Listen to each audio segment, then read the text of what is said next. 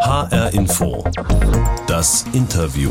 Mit Ute Weltstein. Und zu Gast ist heute ein Mann, der sich schon mehrfach mit der Volksrepublik China angelegt hat und nicht die Absicht hat, damit aufzuhören. Michael Brandt, CDU-Bundestagsabgeordneter aus Fulda. Herzlich willkommen, Herr Brandt. Ich grüße Sie. Wir haben Sie zugeschaltet aus unserem Studio in Fulda, weil Sie kurze Station zu Hause machen, bevor Sie an diesem Wochenende mit dem Bundestagsausschuss für Menschenrechte nach Taiwan reisen. China mag das ja gar nicht, wenn westliche Politiker Taiwan besuchen, weil China Taiwan als Teil seiner Volksrepublik und nicht als eigenen Staat betrachtet. Als die US-Demokratin Nancy Pelosi zuletzt nach Taiwan reiste, da reagierte China mit bedrohlichen Seemanövern. Jetzt fahren Sie dahin. Lieben Sie die Provokation, Herr Brandt? Äh, überhaupt nicht. Ich glaube, es ist Zeitenwende angesagt und es ist umso wichtiger, dass wir uns auch im asiatisch-pazifischen Raum noch stärker mit unseren Partnern, mit den Demokratien vernetzen. Und ich finde nicht die friedlichen Reisen von Abgeordneten sind das Problem, sondern die völlige Überreaktion einer Diktatur, die äh, auf Austausch, auf Partnerschaft mit Aggression, mit Raketen droht, nämlich die auf der chinesischen Seite. Es sind ganz normale Besuche, die haben in den vergangenen Jahren stattgefunden, äh, die müssen auch jetzt stattfinden. Ich glaube sogar, dass sie notwendiger denn je sind, weil wir werden herausgefordert, wir sind in einem klaren Systemwettbewerb und wenn wir uns wegducken, wird es nicht besser, sondern schlimmer. Aber was bringt es Taiwan, wenn Sie und andere Bundestagsabgeordnete dahin zu Besuch kommen? Also erstens äh, sind es ja nicht nur die Bundestagsabgeordneten, sondern Franzosen sind da. Sie haben von Frau Pelosi gesprochen, von vielen anderen. Wir müssen aufpassen, dass wir das chinesische Narrativ auch nicht übernehmen, das da heißt, demokratische Staaten untereinander dürfen sich nicht mehr besuchen. Wo sind wir eigentlich hingekommen, dass Abgeordnete sich rechtfertigen müssen dafür, dass sie mit anderen Demokratien sprechen?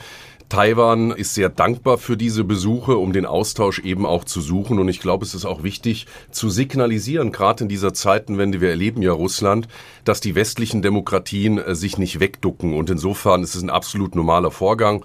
Wir haben im Übrigen äh, vor drei Jahren das letzte Mal geplant, nach Taiwan zu reisen. Dann ging es nicht wegen Covid. Wir haben das dann digital gemacht.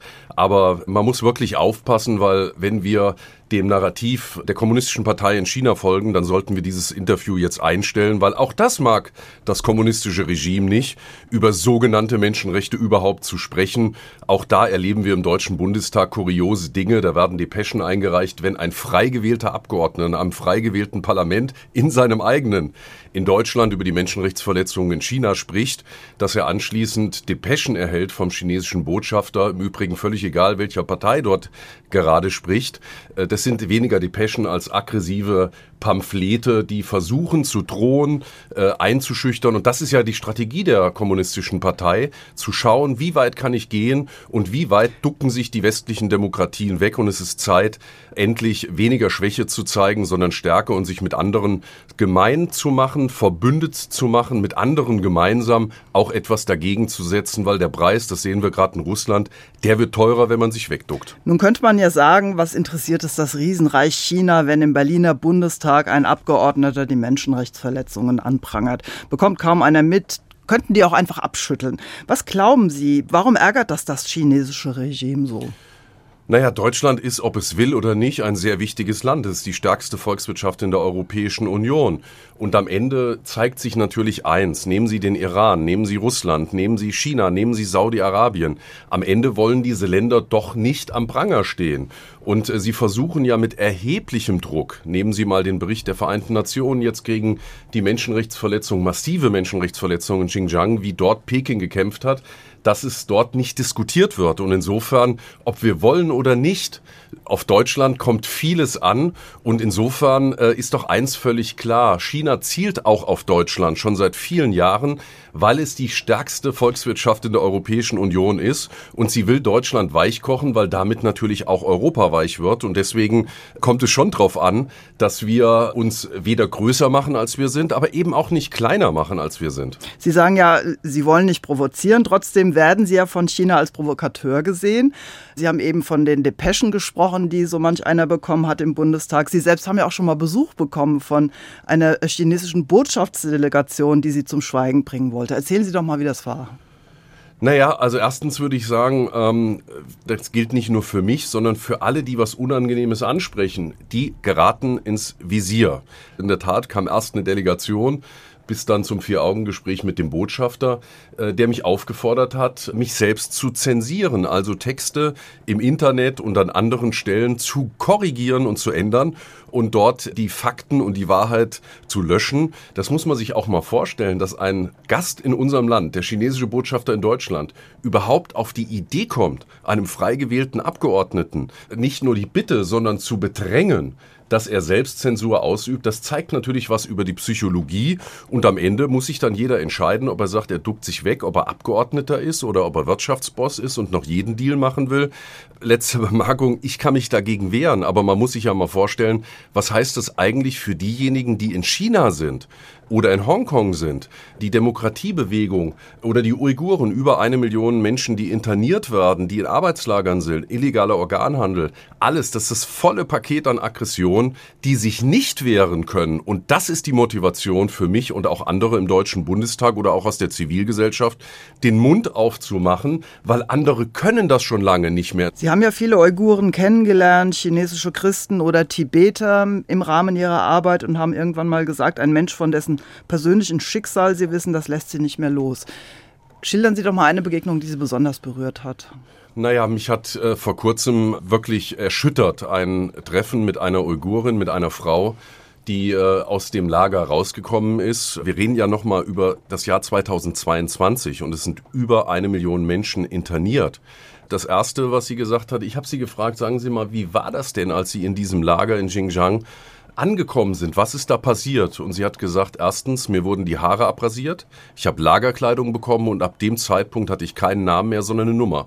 Das und muss einen Deutscher, doch als Deutscher erschüttern, ja, oder? Abs absolut. Äh, auch jetzt läuft es mir kalt den Rücken runter, weil natürlich kahlgeschoren, Lagerkleidung und eine Nummer, äh, da war doch was.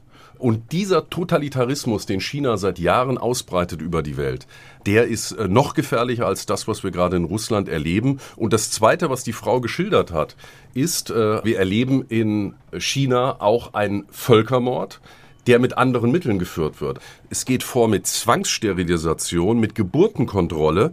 Und diese Frau hat mir geschildert, dass sie dort, sie war dort als Lehrerin und musste sozusagen unterrichten.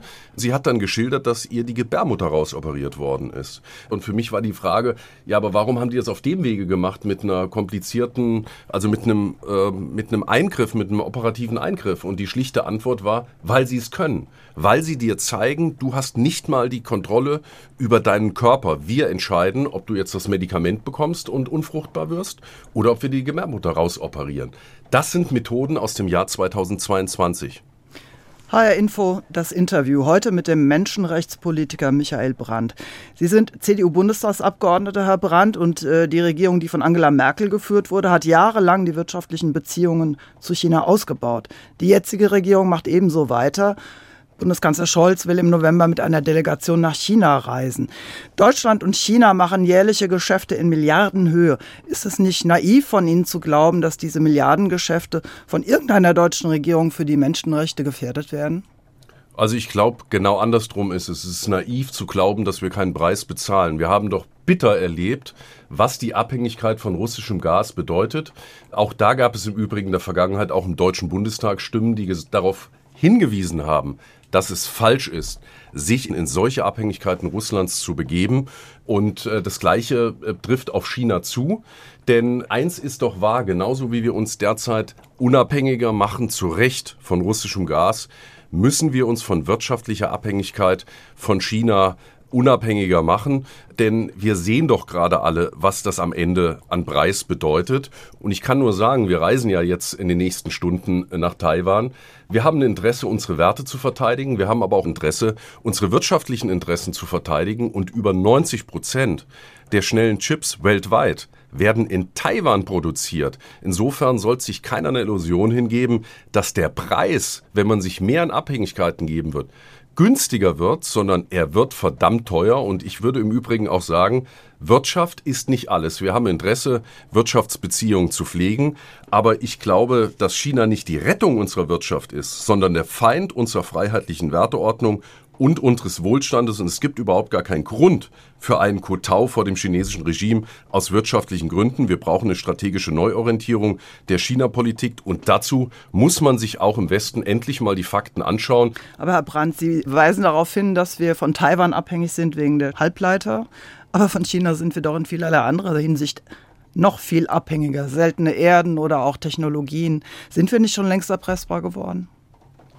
Naja, ich würde dagegen fragen, was heißt das denn jetzt als Konsequenz? Hissen wir die weiße Fahne und sagen, okay, weil zum Beispiel China im Bereich Technologieführerschaft, Mobilfunk weit voraus ist, sagen wir, wir geben uns weiter in Abhängigkeit, in das Risiko von Sabotage und Spionage und wir machen die Abhängigkeiten immer stärker? Oder ist es nicht richtig, unabhängiger zu werden? Ich würde sagen letzteres. Und insofern würde ich sagen, wir sind schon ein Stück weiter. Nehmen Sie mal die USA, die äh, jetzt in der Chipproduktion 53 Milliarden Euro investieren, staatliches Geld, um nach vorne zu kommen. Die EU hat im Übrigen auch begonnen, 43 Milliarden Euro.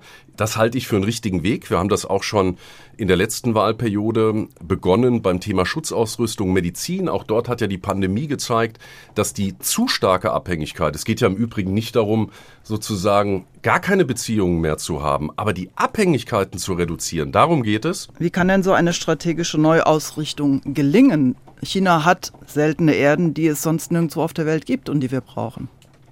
Nein, also es ist nicht so, dass es die seltenen Erden äh, nur dort gäbe. Wir haben Kanada, wir haben andere Länder. Gibt ja im Übrigen gerade in diesen Tagen auch Verhandlungen mit der Mongolei. Also da gibt es schon Alternativen. Ich glaube nur die strategische Neuausrichtung, die ist viel breiter. Die muss stattfinden politisch, diplomatisch, technologisch, wirtschaftlich und militärisch. Also das ist ganz umfassend. Zu glauben, es würde sich nur auf einen Bereich beziehen, das ist eine komplette Illusion. HR Info, das Interview mit dem Menschenrechtspolitiker Michael Brandt. Was treibt jemanden wie Sie an, sich für Menschenrechte einzusetzen? Es ist ja nicht gerade ein Thema, mit dem man sich in der Politik für höhere Aufgaben empfehlen kann. Deshalb haben wir uns gedacht, die Interviewbox von HR Info könnte vielleicht diese Frage etwas für uns klären. Jetzt sitzen Sie in Fulda, da haben wir die Box nicht, aber einen Zettel habe ich Ihnen da hingelegt, einen Umschlag. Vielleicht gucken Sie mal da rein und können uns beschreiben, was Sie da sehen. Bin gespannt, ob Sie es erkennen. Ah, wunderbar, das ist Wutschko, Sarajevo, eindeutig.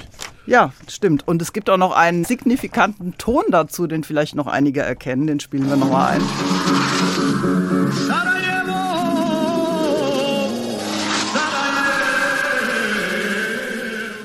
Das war das Maskottchen der Winterspiele von 1984, die damals Sarajevo in ganz Europa ins Bewusstsein gebracht haben, eine Leichtigkeit versprüht haben, die dann aber ein paar Jahre später jäh beendet wurde. Es gab den Krieg in Bosnien.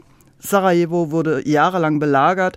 Sie haben eine besondere Beziehung zu dieser Stadt, deshalb haben wir das da reingelegt. Sie haben kurz nach dem Krieg dort studiert und waren lange unterwegs in Bosnien. Wie kam das?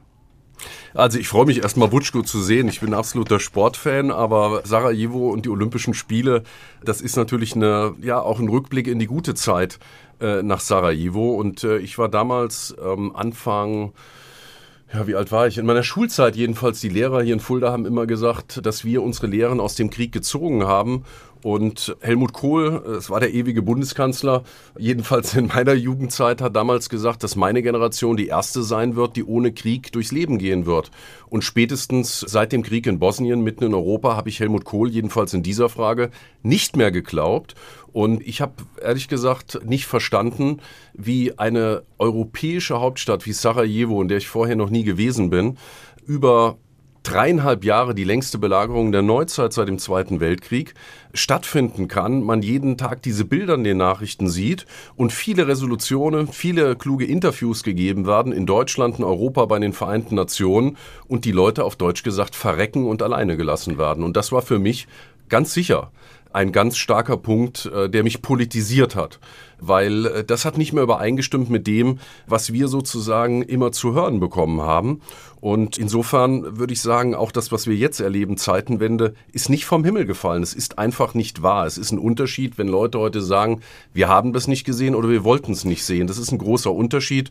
Und Bosnien ist für mich ein Punkt, mit dem ich heute auch nach wie vor beschäftigt bin, äh, der dazu geführt hat, dass ich bei der Frage von Menschenrechten kompromisslos auch bin, um deutlich zu machen, Ich glaube im Übrigen, dass mit den höheren Weinen, ich bin nicht in die Politik gegangen, äh, um Everybody's Darling zu sein, sondern äh, man hat auch einen Auftrag, wenn man sich politisch engagiert und auch gegen Widerstand und auch wenn man dadurch unbequem ist und manche sagen, oh, jetzt kommt der wieder um die Ecke, dann muss ich sagen, es geht nicht um mich, sondern es geht darum, dass ich erlebt habe in Bosnien und ich erlebe es jetzt bei den Tibeter, bei den Uiguren, bei den Christen, wenn wir den Mund nicht aufmachen, dann findet das nicht mehr statt. Es ist nicht irgendwas, es ist keine Sonntagsrede. Führen Sie uns doch mal diese Zeit zurück, Herr Brandt. Sie sind in diese Stadt gekommen, die gerade Belagerung und Krieg hinter sich hatte. Die Menschen waren vom Krieg gezeichnet, die Stadt auch. Wie haben Sie das als junger Mensch damals wahrgenommen? Ja, es war natürlich was ganz Außergewöhnliches, Sarajevo, diese zerbombte Stadt zu erleben. Ich habe bei einer bosnischen Familie damals gelebt. Ich habe mich vorher in Bonn engagiert, um politische und auch humanitäre Hilfe für Bosnien mit zu organisieren. Ich war damals sozusagen in Bonn Student und äh, es war dann mein Bedürfnis, das Land und die Stadt auch kennenzulernen, in der ich nie war. Ich habe keine familiären Beziehungen, aber ich kannte verdammt viele Straßen, weil wir mit zwei Bosnierinnen zusammen versucht haben, auch auf das Schicksal Bosniens aufmerksam zu machen. Und dadurch waren mir viele Straßen bekannt, weil es äh, Massaker gab, weil es Angriffe gab. Sarajevo liegt unten in einem Kessel und rundrum sind Berge, also da, wo auch die Olympischen Spiele stattgefunden haben, die Ski, die Bob-Wettbewerbe oder auch die Sprungschanzen und die ähm, Aggressoren, die serbischen Truppen haben sozusagen am Kamm gestanden und haben von oben reingeschossen dreieinhalb Jahre und äh, meine Motivation war einfach auch dort mit zu unterstützen, eine zu unterstützende Menschenrechtsorganisation mit aufzubauen, die sich eben um die Frauen aus Srebrenica sehr stark gekümmert hat. Und wir haben auch Zeugenaussagen dokumentiert, die dann eine Rolle gespielt haben beim Kriegsverbrechertribunal in Den Haag, weil ich glaube, es ist auch ganz wichtig, dass diejenigen, die für die Kriegsverbrechen verantwortlich sind, also Karadzic und Mladic und die kleinen Karadzic und Mladic, dass die am Ende auch zur Rechenschaft gezogen werden. Ich glaube, man muss beides tun, die direkte Hilfe und gleichzeitig auch den Versuch, dass Machthaber, das ist ja bis heute, ich finde, das ist ein sozusagen auch ein neuer Meilenstein mit dem Kriegsverbrechertribunal in Den Haag gewesen, auch mit dem Internationalen Strafgerichtshof. Da gibt es heute noch viele Probleme. Aber es ist ein Meilenstein, dass diejenigen, die sich Staatspräsidenten nennen, aber in Wahrheit Kriegsverbrecher sind, auch zur Rechenschaft gezogen werden. Und insofern ist für mich natürlich Sarajevo und Bosnien-Herzegowina ein ganz, ganz wichtiger Punkt. Und ich muss Ihnen sagen, äh, wenn ich heute nach Serbien schaue, der damalige Aggressor, der gerade in dieser EU-Beitrittskandidat, in dieser ja nie dagewesenen Krieg, den wir seit dem Zweiten Weltkrieg gegen Russland erleben, äh, das krasse Gegenteil heute schon wieder tut und versucht, die EU von innen zu zerstören, indem man auf der einen Seite versucht, den Westen äh, mit unkontrollierter Migration zu destabilisieren und heute mit China und mit Russland zusammen paktiert. Denn Serbien beteiligt sich nicht an den Sanktionen gegen Russland, sondern hat sogar die Flüge nach Moskau, nach Petersburg verdoppelt. Und im Übrigen, der serbische Präsident küsst die chinesische Flagge, obwohl die meiste Unterstützung aus der EU gekommen ist. Dann sehen Sie, dass die Herausforderungen heute auch für die Europäische Union und die Fliehkräfte hoch sind. Und auch da finde ich, muss man sich treu bleiben und muss dann sagen, wir können mit so einem Land die Beitrittsverhandlungen nicht weiterführen, sondern Europa heißt auch eine Werteentscheidung zu treffen und zu glauben, wenn man das alles ignoriert über Jahre, ich rede da nicht über eine Woche, sondern über Jahre und ein Jahrzehnt, dass es besser wird. Ich glaube, dass die wirklich nicht nur naiv, sondern die politischen Kräfte gefährlich sind, die das einfach ignorieren und äh, die roten Stoppsignale auch bei uns überfahren. Also da rede ich auch über Berlin und über die europäische Politik. Nun haben wir wieder Krieg in Europa, in der Ukraine. Was von dem, was Sie damals in Bosnien gelernt haben, können Sie jetzt auf die heutige Situation übertragen? Ich glaube, das ganz Entscheidende ist, dass man sich nicht wegducken darf, dass man nicht naiv sein muss und dass man auch die Läufe der Zeit beeinflussen kann. Es ist nicht so, dass wir hilflos wären, dass wir nichts erreichen könnten. Ich glaube, das ist auch oft eine Entschuldigung, eine Aussage für die eigene Unfähigkeit und äh, für die eigene Mutlosigkeit für die eigenen Werte und für das eigene politische System einzustehen. Wir sind ja in einem Wettbewerb zwischen Autokratie und Demokratie, das ist ja der eigentliche Systemwettbewerb. Das ist im Übrigen auch der Grund für unsere Reise. Wir haben als Union gesagt, wir wollen ein Schwerpunktthema in diesem Halbjahr machen, die äh, Auseinandersetzung der Systemwettbewerb. Und ich glaube, wir müssen uns verabschieden von dem Gedanken, dass wir über Menschenrechte, über Rechtsstaatlichkeit, über Demokratie an Gedenktagen wie am 3. Oktober reden oder in der Frankfurter Paulskirche. Die Zeit für diese Reden sind nicht vorbei, aber ist dabei zu belassen, breitet das Risiko aus, dass die Welt weiter unsicher wird und dass am Ende sich nicht äh, das Recht durchsetzt, sondern das Recht des Stärkeren. Und insofern müssen wir begreifen, dass die Demokratien und unsere Werte, unsere freiheitliche westliche Art zu leben herausgefordert sind und das überhaupt nicht entschieden ist, ob sie stehen bleiben. Ich glaube, sie bleiben stehen. Sie bleiben aber nur dann stehen, wenn wir bereit sind, für unsere Werte uns einzusetzen. Bei Russland sehen wir, dass das auch aus Deutschland nur sehr zaghaft äh, stattfindet, dass äh, wir auch mit der deutschen Politik mit einem Beitrag. Es hat sich was gebessert in den letzten Wochen, aber noch lange nicht das, was notwendig ist. Ich war ja vor wenigen Monaten äh, nach dem Angriff äh, in Kiew und in Butscha in verschiedenen anderen Orten in der Ukraine auf Einladung des ukrainischen Parlamentspräsidenten. Und die Debatte international gegenüber Deutschland ist viel härter als die innenpolitische Debatte. Wir sind in weiten Teilen in der EU und der NATO isoliert. So, und deswegen, es geht nicht um die deutsche Nabelschau, sondern es geht um unsere Verantwortung, Freiheit, ein großes Wort, die wirklich herausgefordert ist, auch zu verteidigen. Und wir haben alle Möglichkeiten in der Hand. Nochmal, nicht größer machen, aber nicht kleiner machen und sich wegducken. Hamburger Hafen ist hier das Stichwort, aber auch viele andere Punkte. Ein Menschenrechtler, der zufrieden ist, hat seine Aufgabe verfehlt, haben Sie selbst mal gesagt. Gibt es trotzdem Momente in Ihrer Arbeit, die Sie wenigstens für ganz kurze Zeit zufrieden machen? Absolut. Also ich bin ein grundfröhlicher Mensch und äh, insofern ist der Einsatz nie fruchtlos, sondern wir haben das in Bosnien gesehen. Täter sind zur Verantwortung gezogen worden. Oder nehmen Sie mal das Thema Uiguren. Wir weisen seit vielen Jahren darauf hin, dass es hier Arbeitslager gibt, Zwangsarbeit, Zwangssterilisation. Das, was ich Ihnen heute erzählt habe, berichtet habe, das ist ja eine Arbeit der letzten 10, 15 Jahre. Vor zehn Jahren haben Leute gesagt, es ist doch alles übertrieben. Heute stellen wir fest, es ist gar nicht übertrieben, sondern es ist so, Haare geschoren, Anstaltskleidung und du bist eine Nummer. So, und das ist die Realität. China hat das bis vor zwei Jahren komplett geleugnet. So ganz nebenbei, äh, auch nochmal zum Stichwort Naivität. Wir haben das ja gesehen, dass diese ähm, dass diese Regime auch versuchen, sich besser darzustellen, nehmen sie China bei den Olympischen Spielen zweimal hintereinander. Und wenn dann ein deutscher IOC-Präsident sich dann vor einem Diktator verneigt, dann muss ich sagen, das ist nun wirklich das allerfalscheste Signal. Aber es gibt eben ganz viele Realitäten und Fakten, die noch vor wenigen Jahren geleugnet sind, die heute allgemeingut sind. Es ist im Übrigen wie bei Russland. Auch dort hat es viele Jahre Naivität gegeben, nicht nur in der wirtschaftlichen Abhängigkeit, sondern überlegen Sie mal wenige Tage vor diesem Angriff haben ganz viele gesagt, na ja, der wird doch nicht angreifen. Da standen aber schon 100, 120.000 Mann an der ukrainischen Grenze und der Krieg hat ja nicht in diesem Jahr angefangen, sondern mit der Besetzung 2014. Wissen Sie, was die Ukrainer mir gesagt haben, als ich in Kiew war? Die haben das Minsker Abkommen, was wir zusammen, Deutschland Fra äh, mit Frankreich, zusammen den Ukrainern aufgedrückt haben. Die vergleichen das alle, fast ausschließlich alle, mit dem Münchner Abkommen 1938. Ich war vor drei Wochen in Yad Vashem. Dort hat uns jemand äh, durch die Ausstellung geführt und hat gesagt äh, und hat uns darauf hingewiesen, dass die Lager damals, äh, die äh, Schienen, dass die jüdischen Organisationen gefordert haben, zu bombardieren. Und England hat es nicht getan. Man hat Appeasement gemacht mit Hitler.